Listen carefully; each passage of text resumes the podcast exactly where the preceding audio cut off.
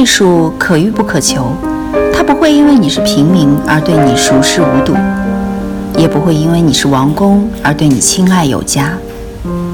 与同听艺术，带你感受艺术的奥秘和热情的世界。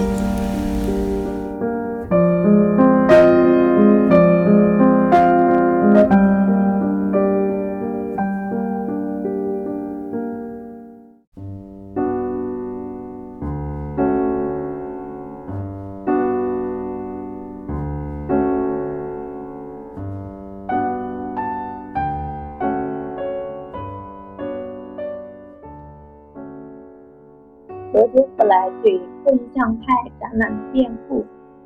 美术史上的大事件。作者马林。艺术的发展从来都不是单一线条的。通过批评家与展览关系的研究，可以透视出评论的力量在艺术发展进程中的状况。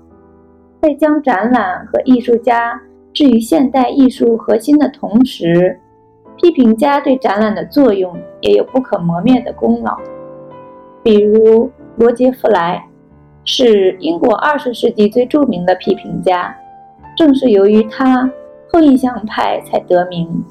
也正是由于他策划的两次后印象派展览以及对展览的辩护，才使得后印象派的画家们得以广泛传播，成为美术史上极具影响力的一批艺术家。通过分析罗杰·弗莱策划这两次展览的过程和相关辩护文章，我们可以了解弗莱作为一个批评家是如何让公众接受后印象派的，以及评论的力量。一九一零年和一九一二年，罗杰·弗莱先后两次在伦敦格拉夫顿画廊举办了后印象派的展览。第一次是一九一零年十一月八日至一九一一年一月十五日，在伦敦格拉夫顿画廊策划了马奈与后印象画派的展览。据不完全统计，展出的作品至少有一百五十四件。马奈的八幅油画，高更画作三十七幅，梵高画作二十幅。塞尚画作二十一幅。第二次后印象派展览是从一九一二年十月五日至十二月三十一日，塞尚是主角，展出五幅油画、六幅水彩。这次展览较上次也更国际化，除展出法国画家外，也展出英国本土与俄国艺术家。这两次展览的新颖性、作品的数量、观众的规模和多样性，以及展览对英国艺术批评的影响，都增加了它的历史重要性。后印象派一词也是罗杰·弗莱在第一次马奈与后印象派画派展览中提出的。之所以称之为后印象派，包含着两个含义：一是时间上。这批画家的画是在印象派之后。另一方面，后还意味着对前的反叛和超越。可以说，弗莱是第一个从正面来命名一个艺术运动的批评家，也是第一个现代意义上的策展人。虽然当时还没有策展人这一说法。弗莱策划的这两次关于后印象派的展览。遭到了来自公众、媒体与批评家的猛烈攻击，因为在当时，英国社会并没有完全接受印象派和后印象派的绘画思想。当时，英国的民众和批评家更为热衷的是他们的传统。公共收藏仍局限于老大师的作品，即使法国艺术已受到重视。最得宠的仍然是巴比松画派的作品。第一次后印象派展览在伦敦展出时，弗莱已经是四十三岁的中年人了。从十九世纪九十年代开始，弗莱就一直是个前途无量的艺术史家和博物馆馆长。在文化界被看作是有优雅趣味和渊博学识的精英人士。然而，当后印象派展览展出时，英国公众认为展览的作品完全动摇了文艺复兴以来确立的传统绘画、写实艺术的基础，因此展览遭到了各方面的攻击。作为这两次活动的主持人，弗莱被迫坚持不懈地捍卫展览，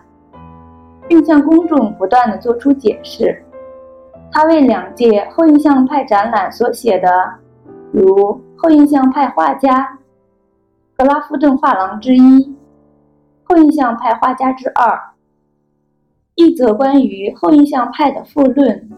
和后印象主义等辩护文章。已经成为批评史上的经典文献。在这些文章中，弗莱对印象派与后印象派的差异、后印象派与传统的关系、对塞尚作品的评论、批评的准则等问题进行了精辟的论述和辩护。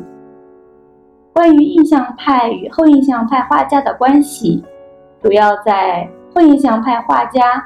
和。后印象派画家之二这两篇文章中，弗莱论述了印象派与后印象派的差异，认为后印象派与印象派的联系是偶然的，而不是内在的。弗莱以印象派话术为例，来说明印象派与后印象派差异的根本原因之所在。印象主义者坚持精神的再现其印象的重要性。以致其作品经常完全无法表现一棵树，因为转移到画布之上，它成了一堆闪闪烁烁的光线和色彩。布莱认为，印象派的这种方法和原则已经妨害了艺术家们探索并表达内在于事物那种情感意义，而这才是重要的艺术主题。后印象派画家认为，印象派画家过于自然主义了，而他们通过对自然的简化，可以帮他们走出自然主义曾经将他们带进的死胡同。与后印象派画家一文为后印象派画家整体辩护不同，后印象派画家之二重点对塞尚的作品进行辩护。布莱认为。塞尚是最伟大的，他最伟大的地方是在印象派的色彩中出现秩序与建筑般的规划来。他是整个运动中一位伟大的天才，是他经由某个神秘的程序，发现了走出极端的自然主义追求所导致的艺术死胡同的道路。因此，弗莱从形式分析的角度。认为塞尚从印象派那里继承了接受大自然现象的纯粹视觉碎片的总概念，如此强有力地将自己的想象力集中在某些色调与色彩的对比上，以至于他能够建立起形式，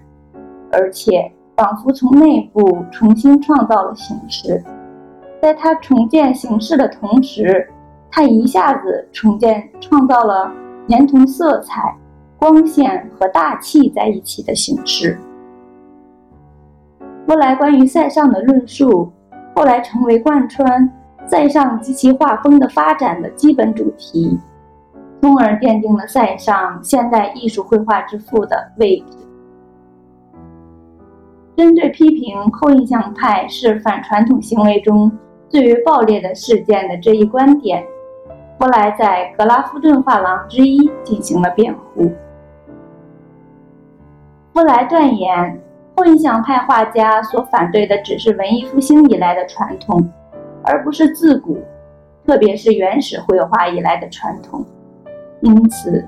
后印象画派其实是真正的传统派，比文艺复兴所确立的传统还要传统。后来，并且假设，人们会提出这样的问题。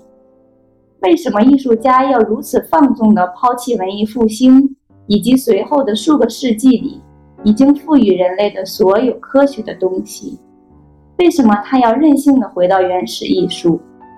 或者如人们所嘲弄时所戏称的野蛮艺术中去？布莱认为，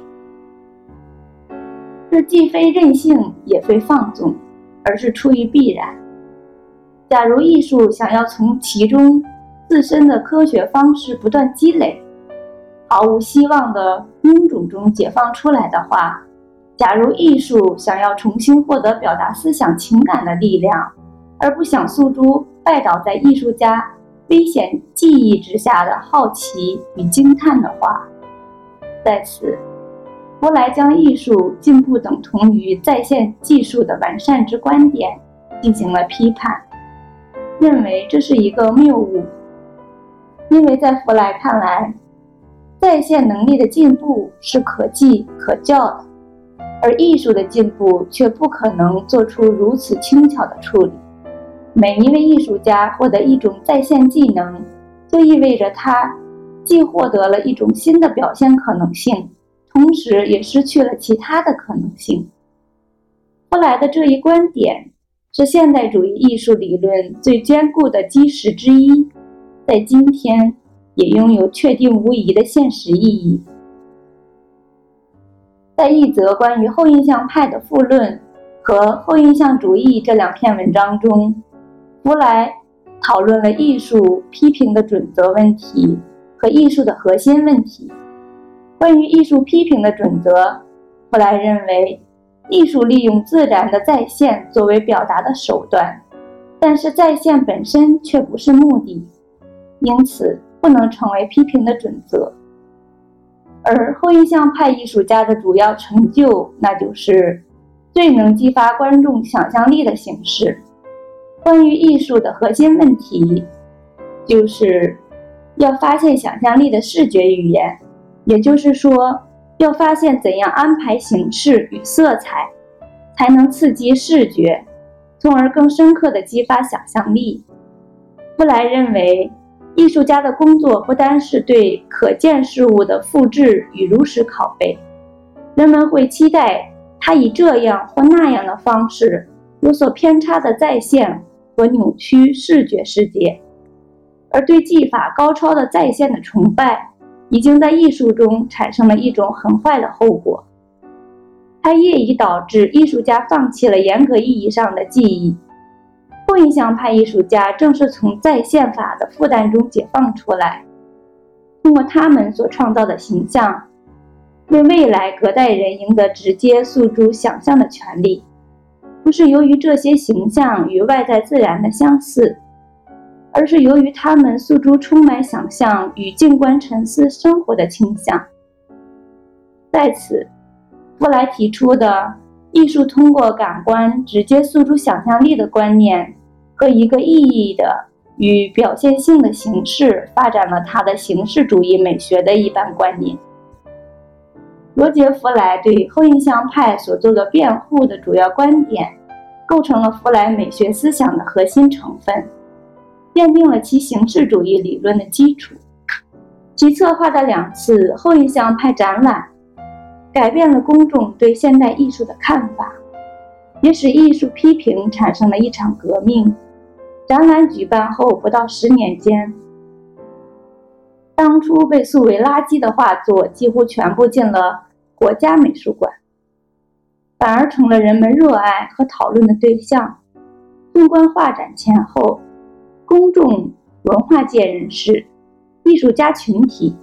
似乎每个人对现代艺术的观点感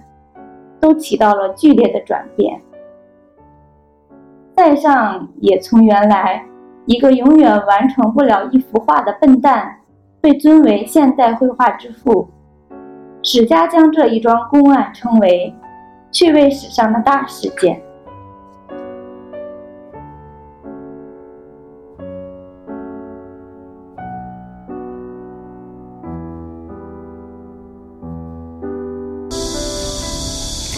感谢您的收听，欢迎大家多提宝贵意见。